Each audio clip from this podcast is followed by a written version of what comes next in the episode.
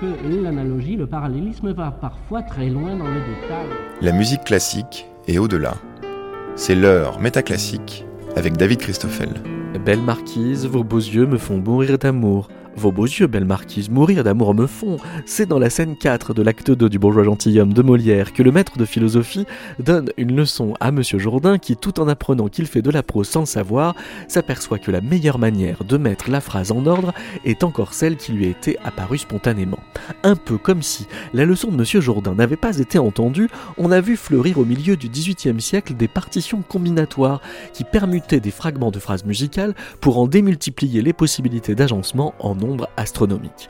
Et puis, en 1821, le mécanicien horloger Amstello damois Diederich Nikolaus Winkel a confectionné un componium, un automate capable d'improviser de la musique.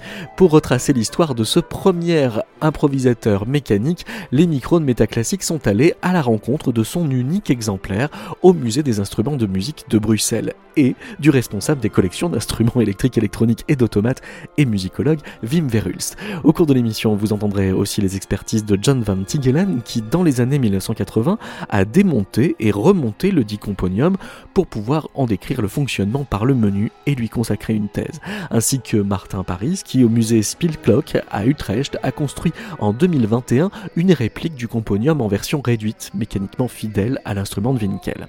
Mais comme le bourgeois gentilhomme a pu le montrer, c'est bien au XVIIe siècle que l'art combinatoire a réellement décollé, le premier savant à avoir calculé le nombre de mélodies que l'on pouvait faire avec 5 ou 6 ou 7 notes étant le polymathe marin Mersenne, nous entendrons depuis Santa Fe en Argentine celle qui a réfléchi à la pensée mathématique de la musique de Mersenne, la philosophe Brenda Basilico.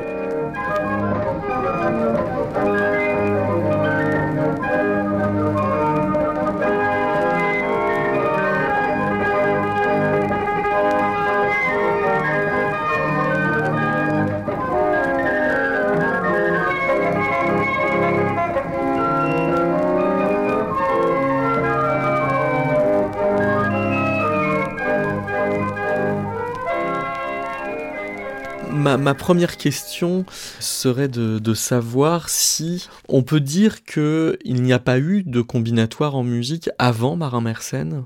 Euh, ça, c'est une question difficile pour moi de répondre. Brenda Basilico. Parce que je n'ai pas fait une recherche par rapport aux antécédents du calcul combinatoire appliqué sur la musique. Je, me suis limitée oui, à, la procédure que Mersenne met en place.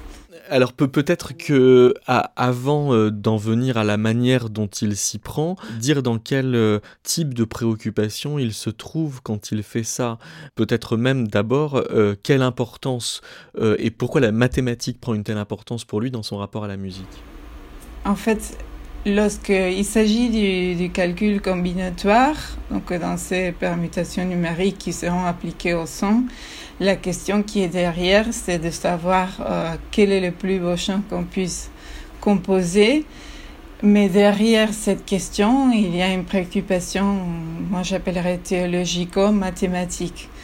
En effet, euh, les, vérités mathématiques, ce sont euh, les vérités éternelles, archétypes de, la création. Elles s'identifient avec l'intellect divin et donc, euh, nous, ici, dans la Terre, nous avons euh, la perfection des mathématiques, ou ce qui est plus parfait euh, dans le domaine scientifique, ce sont les sciences mathématiques, dans la mesure où elles font abstraction de la matière, sujette à la corruption, à l'apparition, etc. Donc, la musique, en tant que science qui se sert des principes thématiques pour leur démonstration, occupe une place euh, fondamentale chez Mersenne parce que ce sont des moyens par lesquels nous, euh, en tant qu'êtres humains imparfaits, on peut se rapprocher euh, de la perfection divine. Et aussi, celui-ci, c'est pas je, vais compléter mon raisonnement, c'est pas seulement un intérêt théologique ou théologico-mathématique, mais aussi un un intérêt politique religieux et politique. Hein. Dans le royaume, pas parce qu'il y a un intérêt, oui, il y a un intérêt à la perfection, c'est ça, oui. Exactement. Euh, dans ce royaume, dans ces cadres, dans cet ordre politique, il doit y avoir une seule croyance, euh, c'est la religion chrétienne. Et donc l'intérêt de la musique est de, de, construire ces chemins vers la religion. Il s'exprime aussi en termes d'unisson, hein, d'unisson de la religion chrétienne. Et, et c'est ça l'importance de la musique aussi parce qu'elle elle a l'avantage d'être euh, dédoublée en science et en art. Donc en théorie et pratique. comment est-ce qu'on fait alors pour mobiliser les mathématiques pour trouver le meilleur champ possible? Parce que la combinatoire va par exemple nous donner les 24 euh, combinaisons de mélodies que l'on peut faire avec 4 euh, notes. Et puis si on met une cinquième note, ça va tout de suite faire 120 euh, mélodies. Ça va prendre un certain temps pour les passer tout en revue et décider quelle est la, la meilleure. Et il va faire des calculs qui sont tellement astronomiques que très vite, euh, on va arriver devant un impossible euh, quant à la réalisation de toutes les possibilités pour pouvoir savoir laquelle est la meilleure. Oui, exactement. Euh, c'est-à-dire qu'au fur et à mesure qu'on fait cette application du calcul combinatoire, on, se confronte à des difficultés, des contraintes. Et bien sûr que, la, par exemple, la dimension temporelle de la musique, qui est très importante, est totalement exclue de, ces calculs.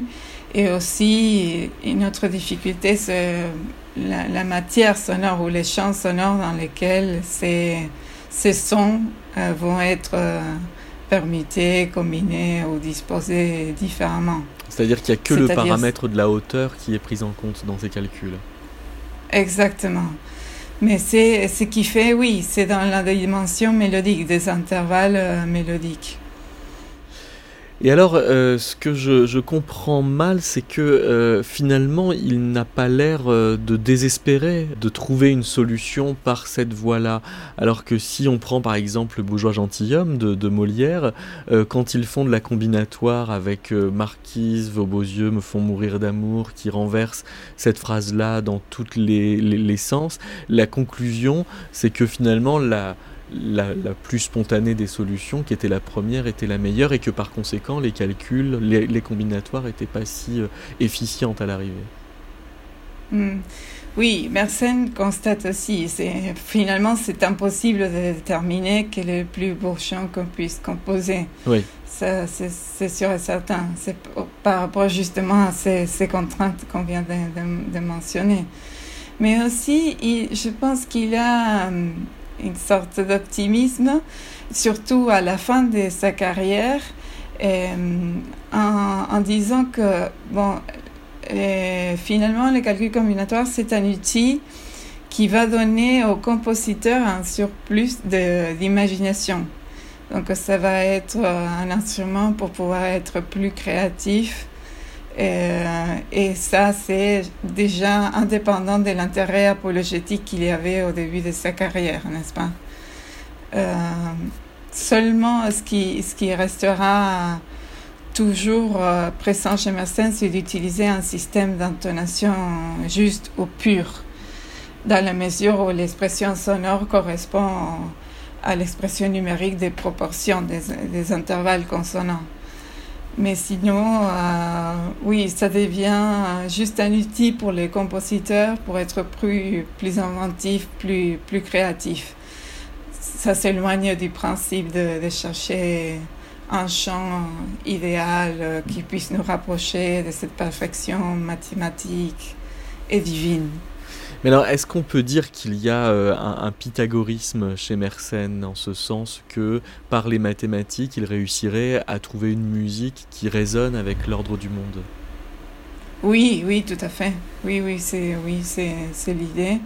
Ce n'est pas le système pythagoricien qu'il qui va choisir comme un système idéal, mais aussi il y a aussi l'idée de la récupération de la musique des anciens par les effets qu'elle produit, par l'éthos musical, c'est-à-dire par la façon dont elle offre des éléments pour mouvoir les passions, il va dire mouvoir les passions euh, de l'auditoire. Il y a cette idée que si l'on peut imiter cette musique divine, cette musique incréée, on peut euh, se rapprocher de la, de la perfection et pouvoir produire aussi certains effets chez les êtres humains euh, au moyen de la musique. Oui, donc, il, revient quand même euh, à, un âge rationaliste de, la philosophie, euh, là où vous dites, il inscrit sa réflexion euh, dans une réponse à une crise pyrrhonienne. C'est quoi cette crise? Mersenne non, mentionne parmi les ennemis de, la foi de la les, les sceptiques, les sceptiques, les pyrrhoniens justement. Mais aussi, euh, c'est un sujet assez complexe parce que les, historiens de la philosophie qualifient Mersenne comme un, sceptique modéré ou mitigé.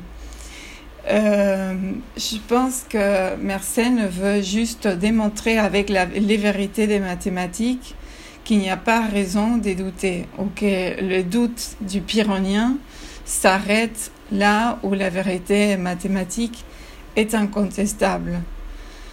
Euh, je peux dire ça pour simplifier un peu la matière et euh, la question. Mais euh, concernant la musique, aussi, il y a cette façon de, de maintenir un dialogue avec le sceptique, surtout au début de sa carrière, en identifiant les critères euh, de, la beauté avec les critères des mathématiques. Par exemple, il euh, établit une hiérarchie des consonances euh, dont le critère est l'unité pour déterminer la perfection ou l'exactitude mathématique, mais aussi la beauté. Là, il y a vraiment aussi une liaison entre les vérités mathématiques et la musique contre les doutes sceptiques. Mais quel genre de, musique euh, arriverait à illustrer ces, thèses et, correspondrait alors à, la musique qui pour lui est idéale? Euh, Il reprend les modèles de l'Académie de musique et de poésie de, Jean-Antoine de Baïf et Thibaut de Courville. Et donc ça veut dire que la musique de Claude Lejeune, pour lui, correspond à ce qu'il attend de la musique? Exactement, exactement.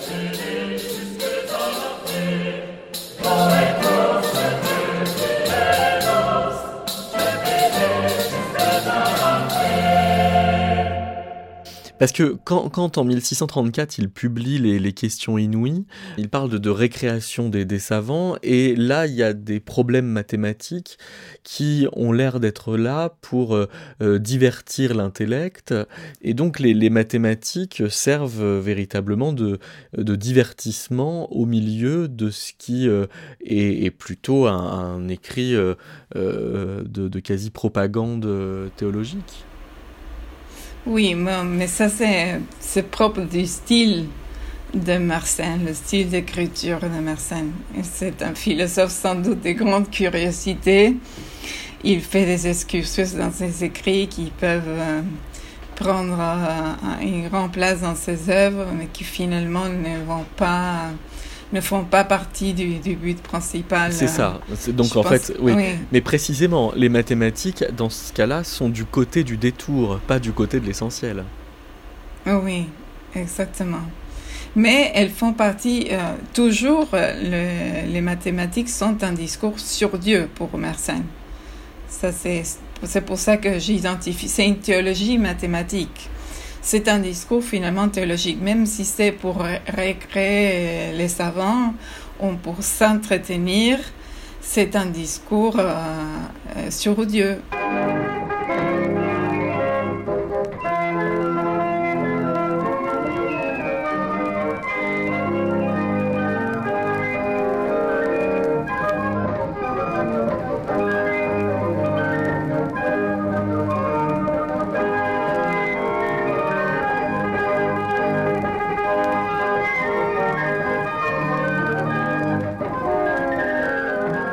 L'histoire commence à Amsterdam, Wim Verhulst. décembre 1821. Donc, Winkel présente son instrument à Amsterdam, euh, le Componium.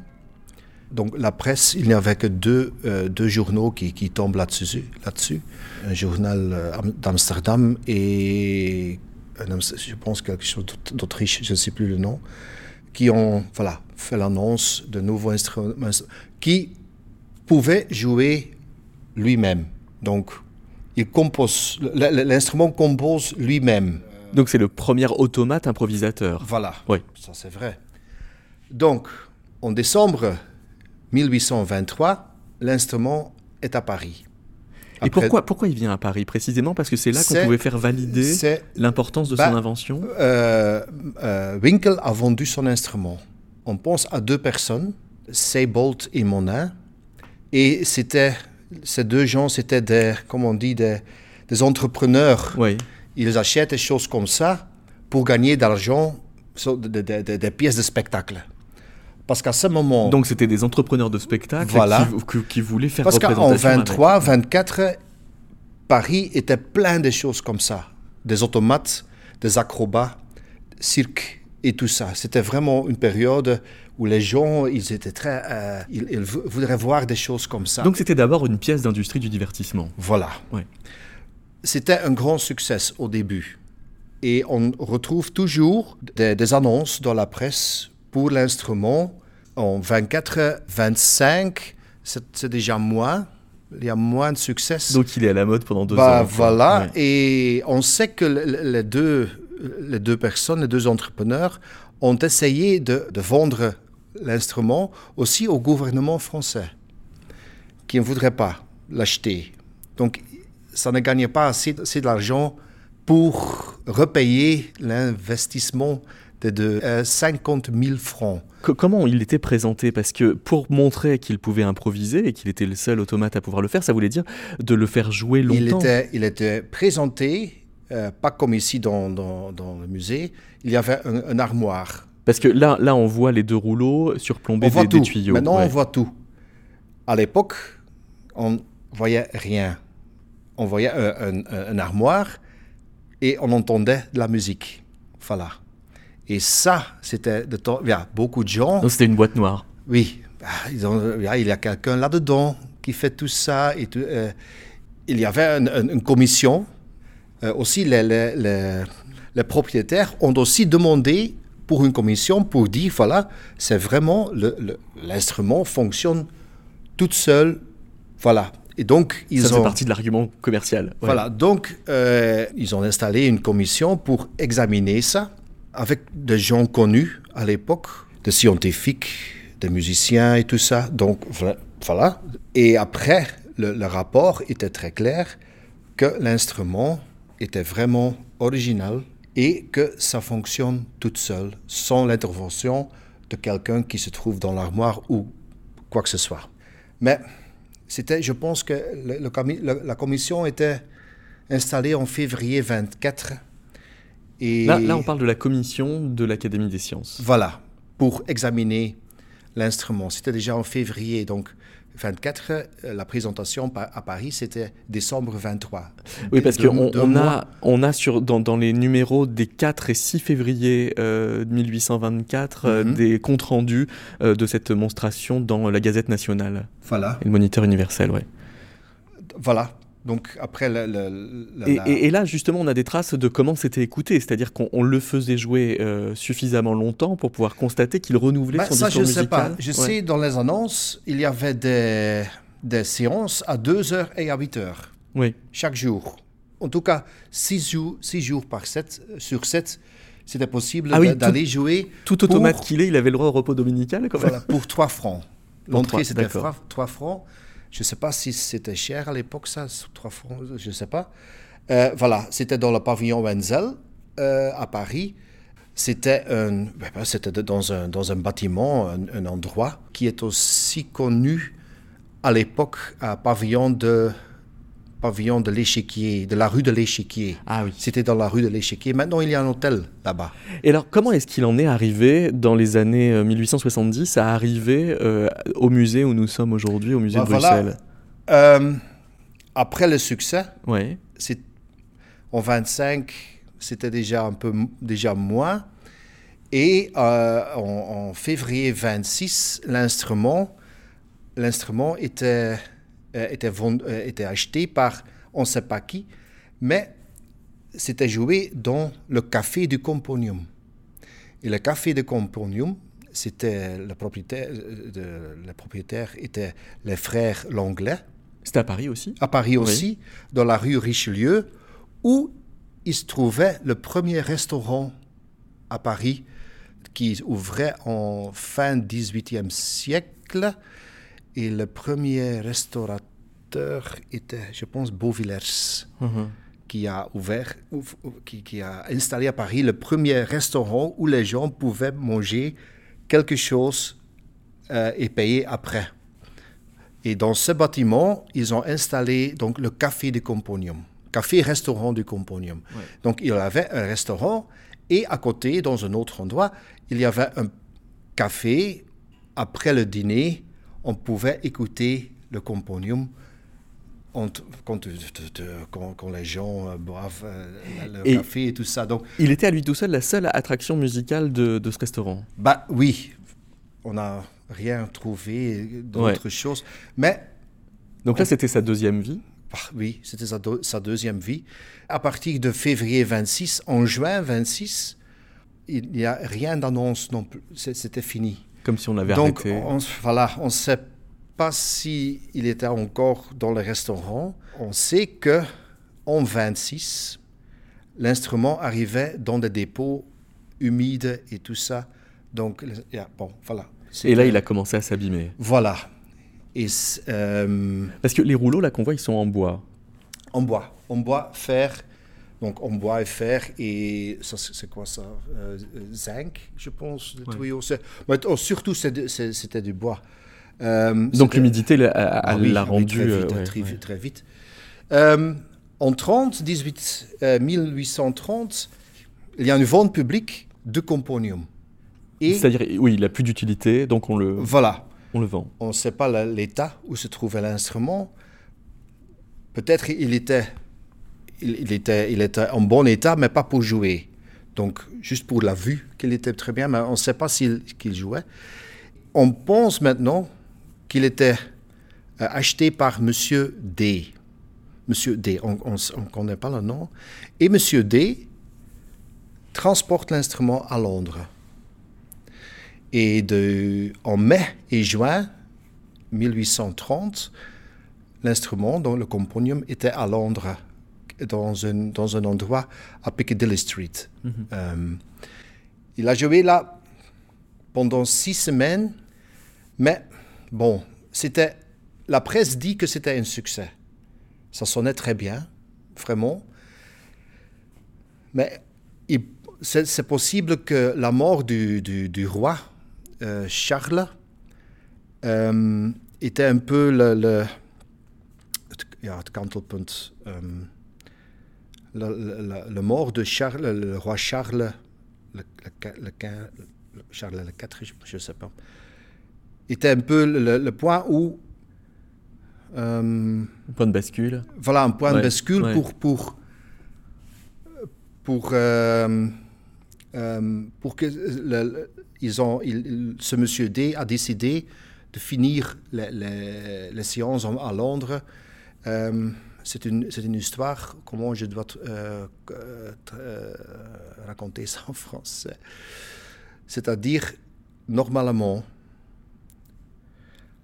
avec la mort d'un roi en Angleterre, il y avait la clôture de tout ce qui est culture, fête, bal, pendant quelques jours ou des semaines. Ah, le temps de deuil, en fait, Voilà. national. Ouais. Mais il ne savait jamais combien de jours ou de, semaines ça va, ça va durer, cette période. Et la presse ne savait pas non plus. C'était le gouvernement qui décidait ça. Et ce moment, ils ont dit, on ferme que quatre jours. Parce que beaucoup de gens, ils n'ont pas, pas d'argent. euh, Quand, quand, quand les théâtres sont, sont fermés, il n'y a pas, ils reçoivent rien comme paiement. C'est pas comme aujourd'hui. Oui. Donc euh, voilà, on fait pas ça. Mais dans les journaux, ils étaient un peu contradictaires, contra- contraires. L'un dit ça, l'un dit l'autre. Et je pense que M. D a dit, bon, je ne vais pas faire de risque ici, j'arrête euh, la séance. Et il a essayé de euh, retransporter le- transporter l'instrument à Paris, mais problème euh, avec la douane.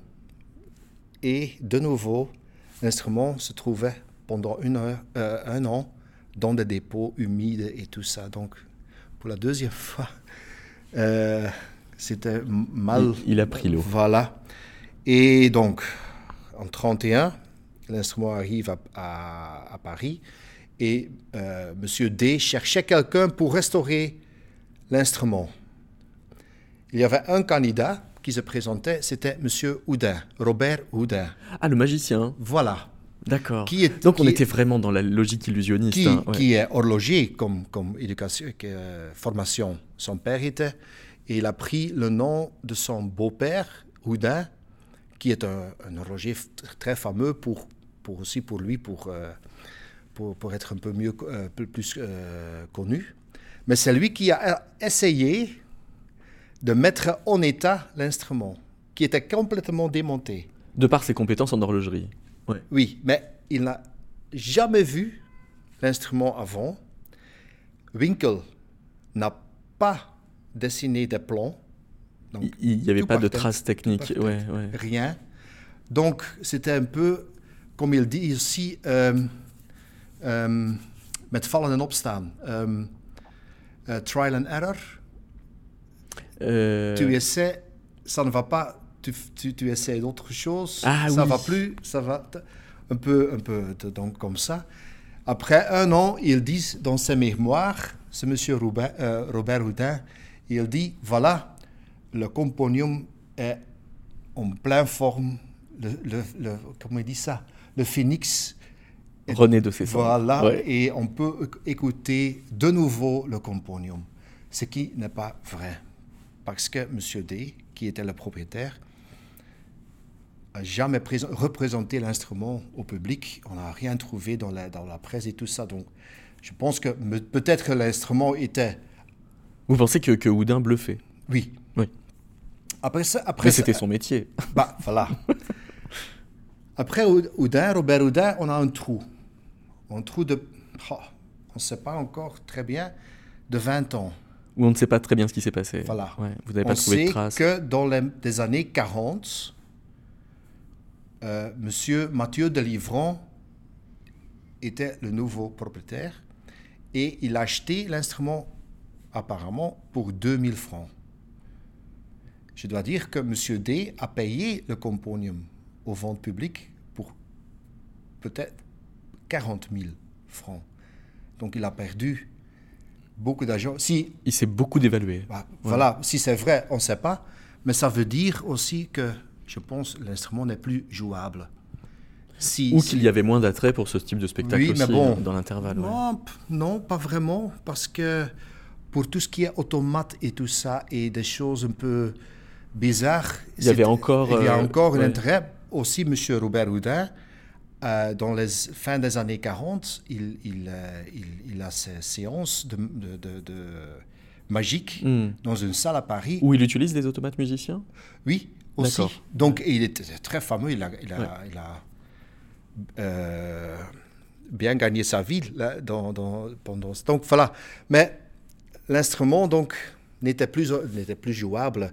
Et euh, donc, M. de Livron a essayé de travailler là- là-dessus, sur l'instrument, pour le faire entendre.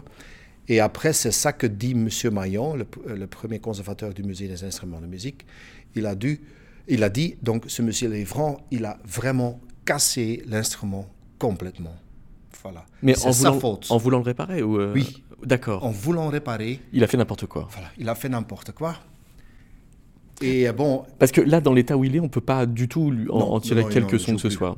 Plus. Hmm. Après toute cette histoire, on comprend qu'il n'est pas possible d'entendre le componium de Winkel, même si le musée Spielklock à Utrecht a conservé un orgue de chambre que Winkel a construit en 1826 et qui sait encore jouer des variations de Henri Hertz.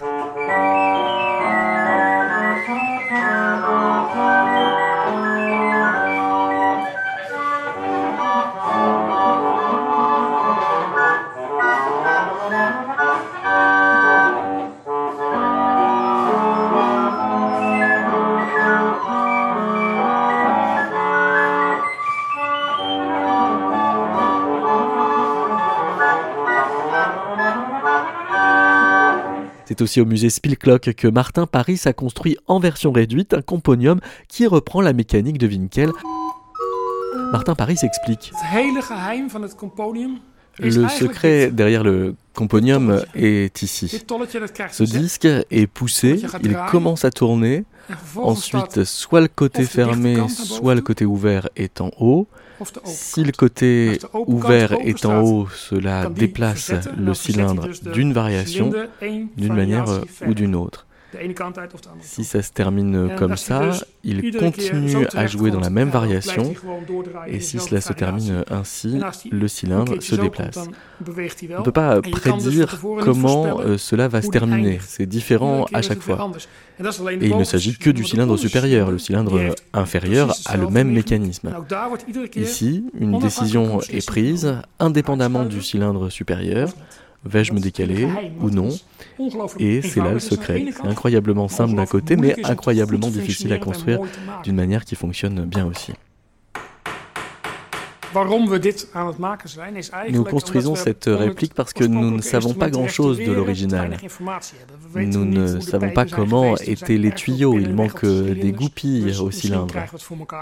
Peut-être y parviendrons-nous, mais même dans ce cas, ce ne sera pas comme avant. Nous nous sommes demandé s'il était possible de construire un modèle fonctionnel. Un instrument plus petit, avec moins de tuyaux, qui montre comment il devait fonctionner. Que faut-il faire alors pour le construire. Il y a beaucoup de réflexions. En tant que restaurateur, on commence généralement par un instrument complet et on part de là. J'avais euh, une feuille blanche et beaucoup d'informations avec lesquelles j'ai pu créer ma propre version. C'était un véritable défi. Je vais d'abord comprendre l'instrument et trouver le reste par moi-même. Je devais trouver des méthodes pour fabriquer des pièces car je ne savais pas comment faire. Mais personne ne le savait, alors euh, j'ai dû le faire euh, moi-même. Il faut penser à tout. Il est euh, étonnant de voir comment Winkel a construit cet instrument. Il y a eu des moments où j'ai pensé que je savais mieux que lui, mais à chaque fois, cela n'a pas fonctionné. Je n'avais qu'à suivre son travail. Même si je ne comprends pas pourquoi il a fait telle ou telle chose, il suffit de le construire et je le découvre. Je peux peut-être construire des horloges, euh, mais c'était un génie et je ne le suis pas. J'ai toujours regardé ces autres instruments pour résoudre les problèmes. Comment il construisait une image clé, comment il construisait les tuyaux de son orgue. J'ai essayé de copier ces éléments sur d'autres instruments pour rester proche du créateur. La plupart des matériaux que j'ai utilisés étaient ceux de l'original le laiton pour euh, les plaques, l'acier pour les axes, euh, tout comme dans l'original. Mais le problème, c'est que les cylindres, à un moment donné, se sont dégradés. Nous n'avions pas l'intention de prouver que nous pouvions utiliser des cylindres en bois. J'ai donc pris la liberté d'utiliser du PVC. Il s'agit de tuyaux d'évacuation des toilettes. J'ai passé beaucoup de temps à trouver des tuyaux en bon état, mais la couleur était bonne et j'ai utilisé le PVC parce qu'il ne s'abîme pas. Ils sont stables, résistants à l'humidité, ils fonctionnent à merveille en tant que cylindre. Les goupilles, elles, sont faciles à mettre et à enlever. Je suis donc très satisfait. Alors, en fait, dans les années 60, un restaurateur euh, est venu, euh, je pense qu'il venait de Prague, et donc il a restauré l'instrument et on a fait un enregistrement à l'époque. Donc moi j'ai un très très court extrait.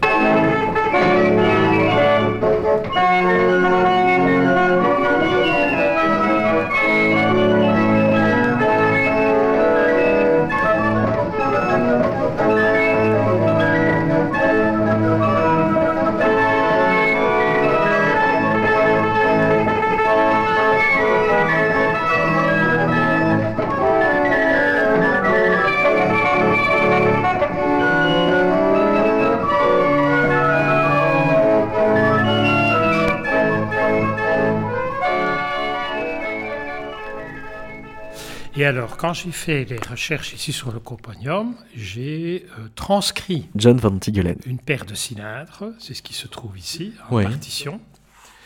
Et euh, donc, à partir du cylindre lui-même, j'ai décodé, si vous voulez, le cylindre et je l'ai transcrit en notation musicale. D'accord. Et donc, euh, à partir de ça, j'ai fait une simulation avec un ordinateur musi- musical, mais de l'époque, des années euh, 80. hein, Mais donc En reconstituant à peu près le timbre ou pas du tout? Non. juste par contre le parcours mélodique. Oui. Ok. Donc le timbre est assez pauvre, assez mièvre, Hmm. mais en tout cas, on se rend compte de la manière dont l'instrument pouvait composer à l'époque. En fait, c'est c'est comme un jeu, si vous voulez. hein.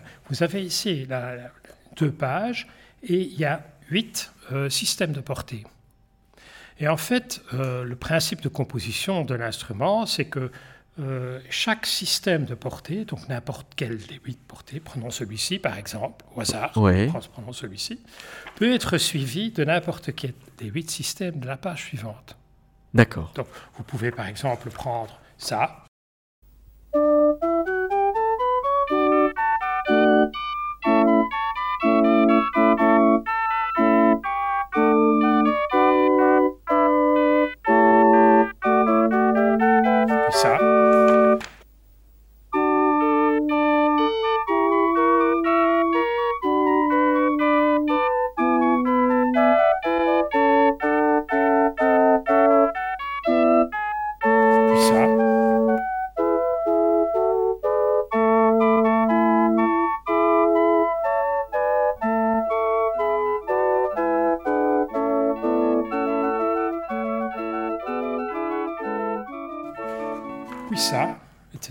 Jusque- que- Jusqu'à la fin. Ce que, que Wim Verhulst m'e- m'expliquait, c'est que, euh, par exemple, donc, il jouait les mesures 1 et 2 sur le rouleau 1, Voilà.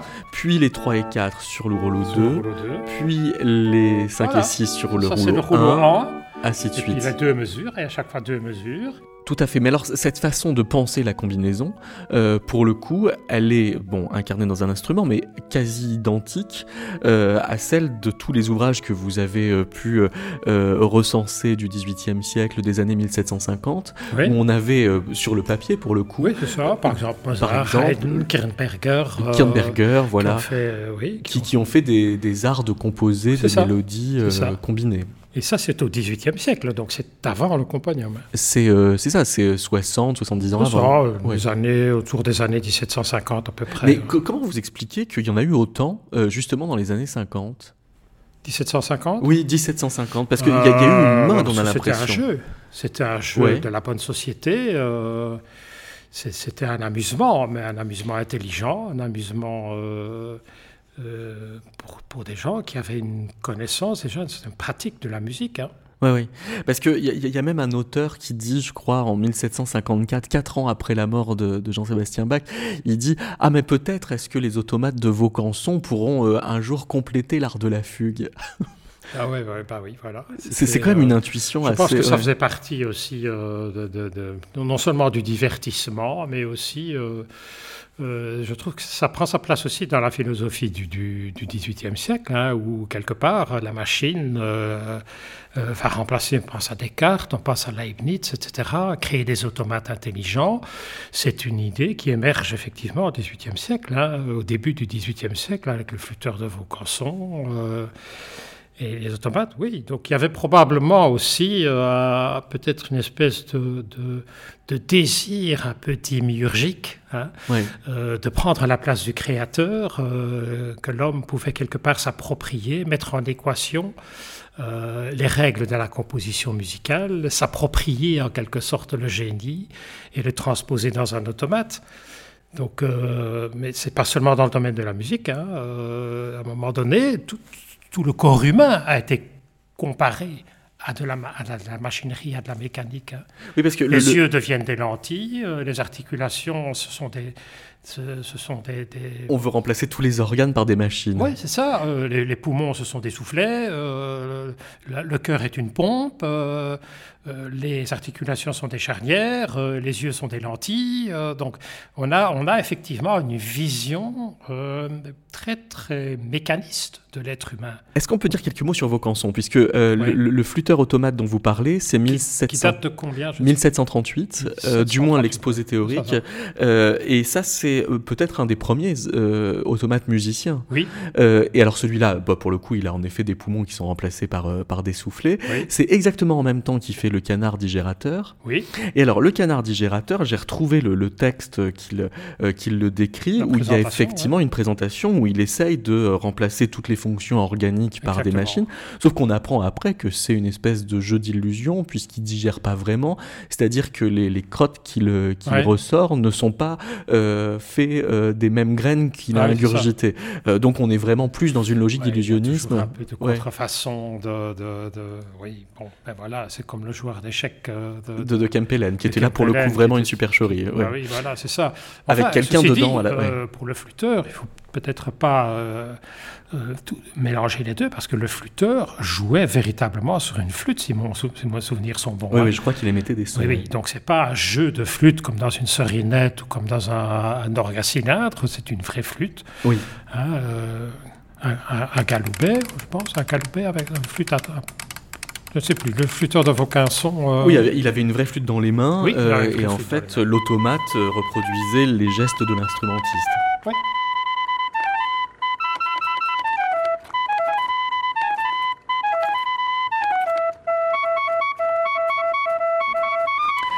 Alors, dans ces années 1750, donc on a euh, les, principes de, l'art combinatoire qui se mettent en place euh, en musique, avec un certain nombre de, partitions où on joue euh, en tirant au dé telle ou telle première mesure.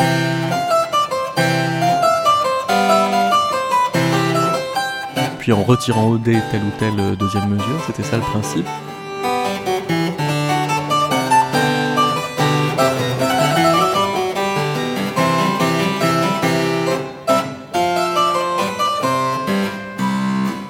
Et on a des partitions qui sont signées de Haydn et Mozart. Alors là, on n'est pas sûr de l'attribution.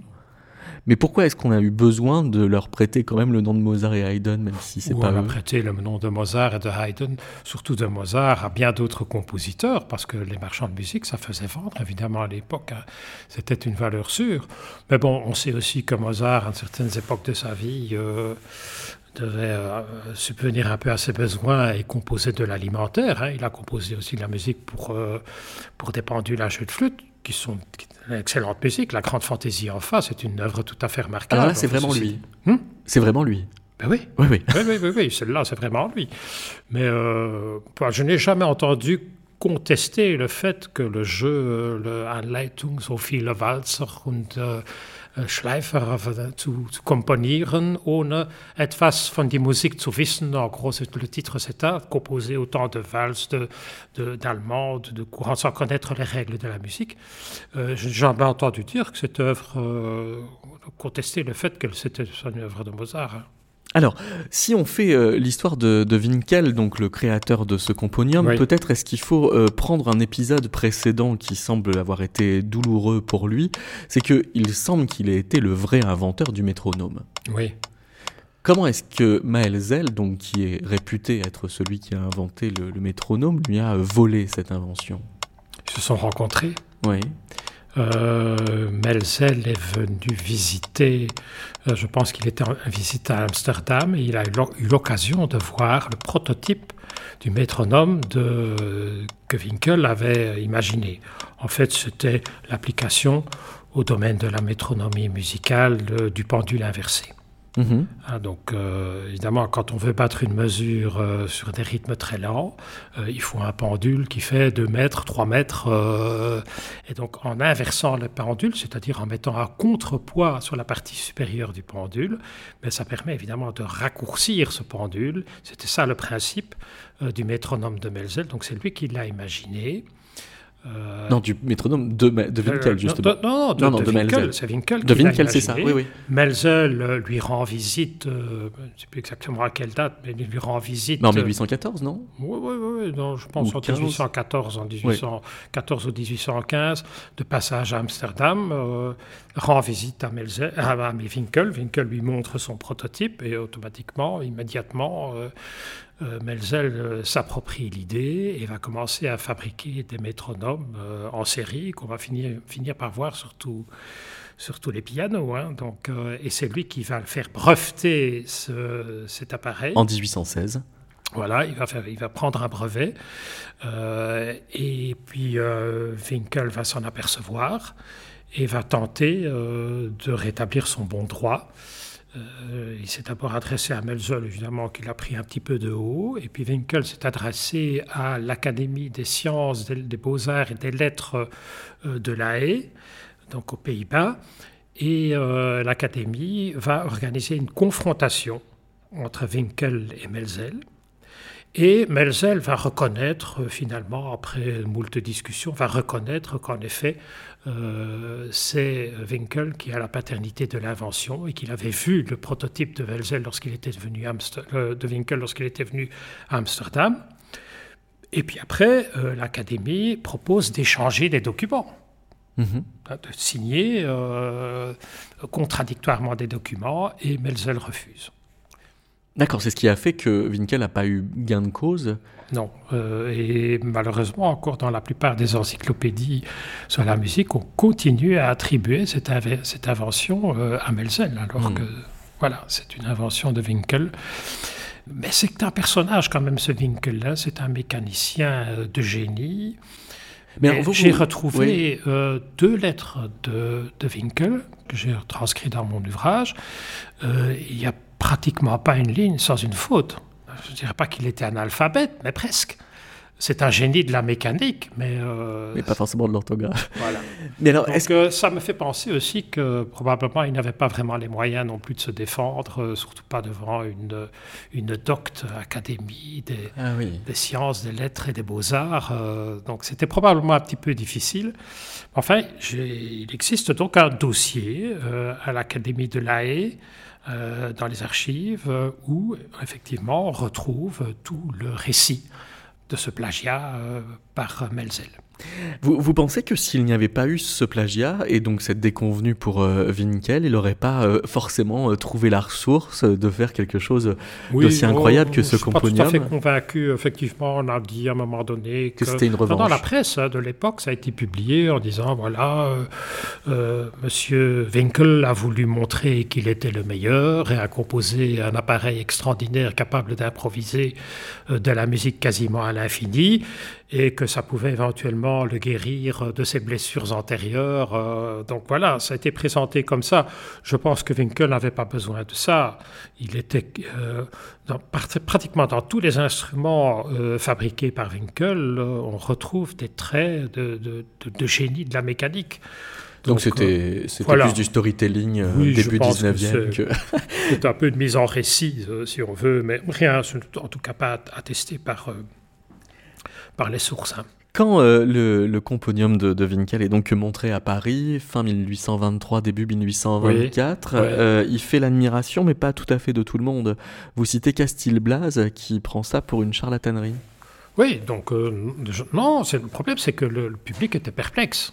Ah oui. Hein, surtout qu'il avait déjà été leurré par d'autres automates, notamment le joueur d'échecs du baron von Kempelen, dont on avait découvert par après qu'il y avait euh, un joueur d'échecs qui était un vrai, un humain, vrai, un vrai joueur d'échecs qui Je crois qu'il avait trompé jusqu'à Napoléon. Dans le socle et, dont les bras passaient à travers euh, les bras de l'automate.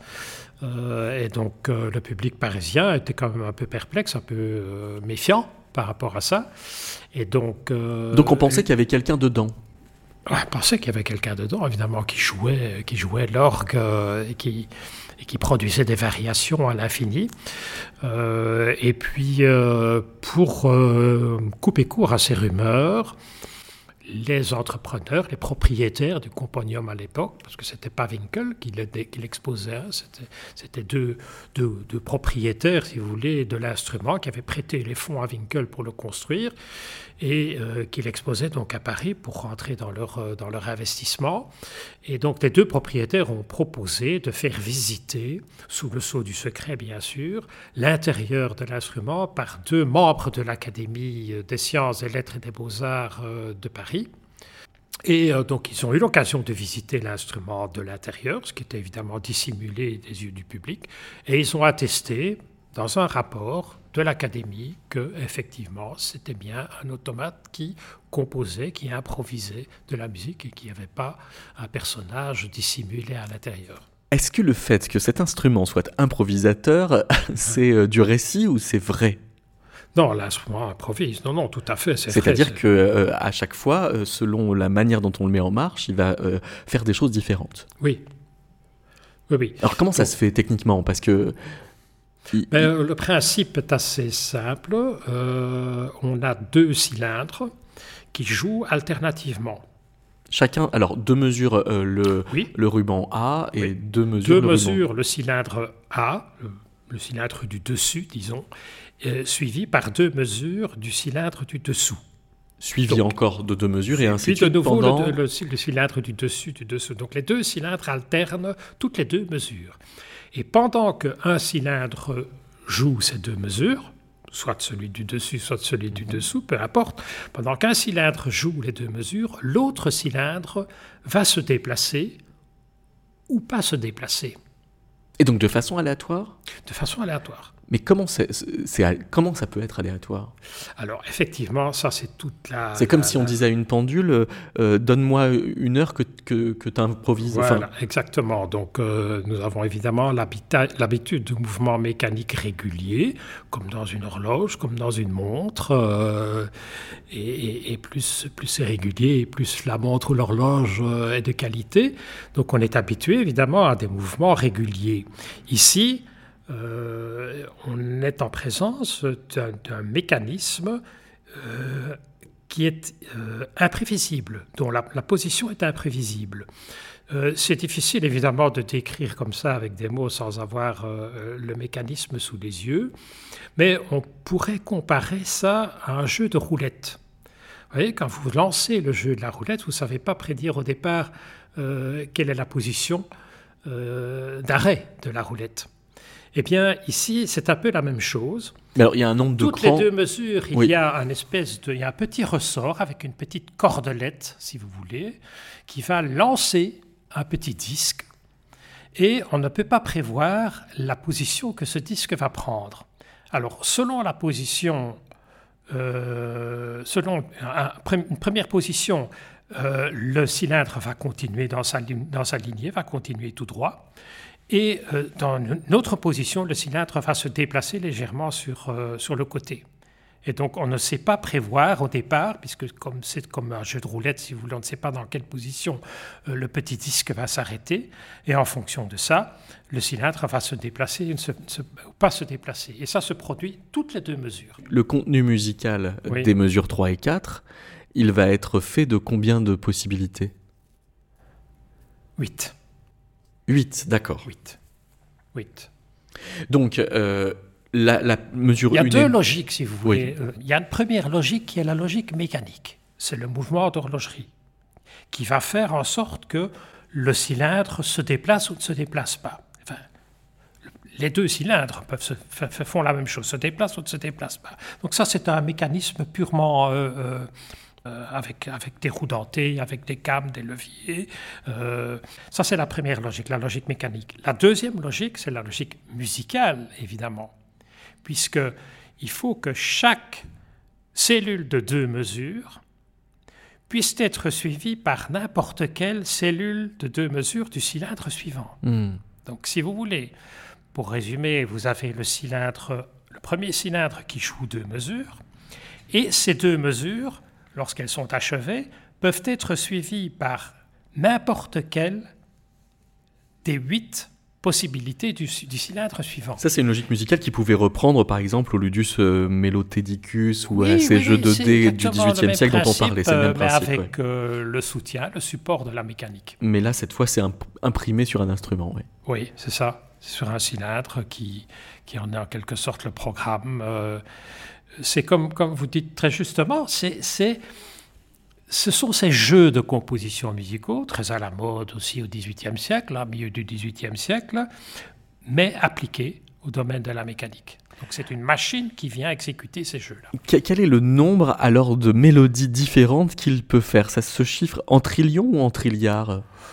Euh, je... crois qu'on est à 14 trilliards 513, mais après je sais plus comment on dit. Je sais que c'est 824 à la fin.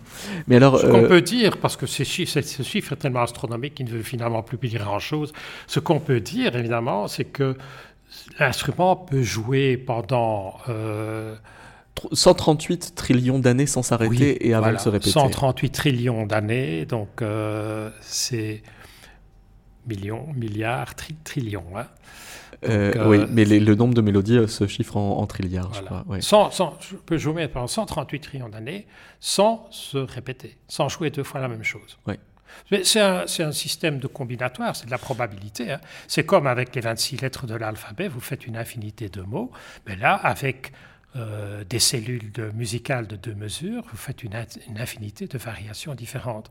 Mais évidemment, c'est que pour que chaque euh, segment, si vous voulez, appelons ça comme ça, segment de deux mesures, puisse être suivi par n'importe quel des huit segments suivants, ben, il faut évidemment que la progression harmonique euh, soit identique.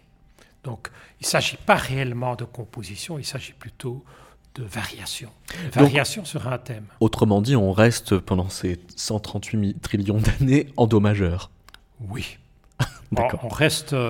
Euh, en fait, il est en Ré, en Ré majeur. Ah, il est en Ré majeur, d'accord. Il, fait des fa dièse. Euh, donc la tonalité de base, c'est Ré majeur. Pourquoi, vous savez? Et Pardon? Pourquoi cette tonalité? Oh, Parce que c'est celle qui a été choisie par le. C'était celle des, ouvertures de Mozart. Donc, la euh, musique, oui, oui, oui. Bon, une tonalité quand même habituelle. Donc, euh, elle est en Ré majeur. Et en tout cas pour, pour les cylindres de composition, hein. pour les cylindres compositeurs. Ah oui, c'était la tonalité préférée des sérénades de Mozart, je crois. Oui, par exemple, oui. D'après mes calculs là, vite fait, ça ferait du 64 BPM à peu près. Donc on n'est pas très loin du, du 60, c'est-à-dire de, la seconde. quoi. Euh, ça veut dire qu'il met 8 secondes de mesure à euh, euh, calculer et, à faire faire la, la, rotation la, pour randomiser. Oui, c'est ça. Toutes les, 8 secondes, ça veut dire qu'il faut un événement mécanique qui fait que la translation se produit ou ne se produit pas. On l'entend, le passage euh, Non.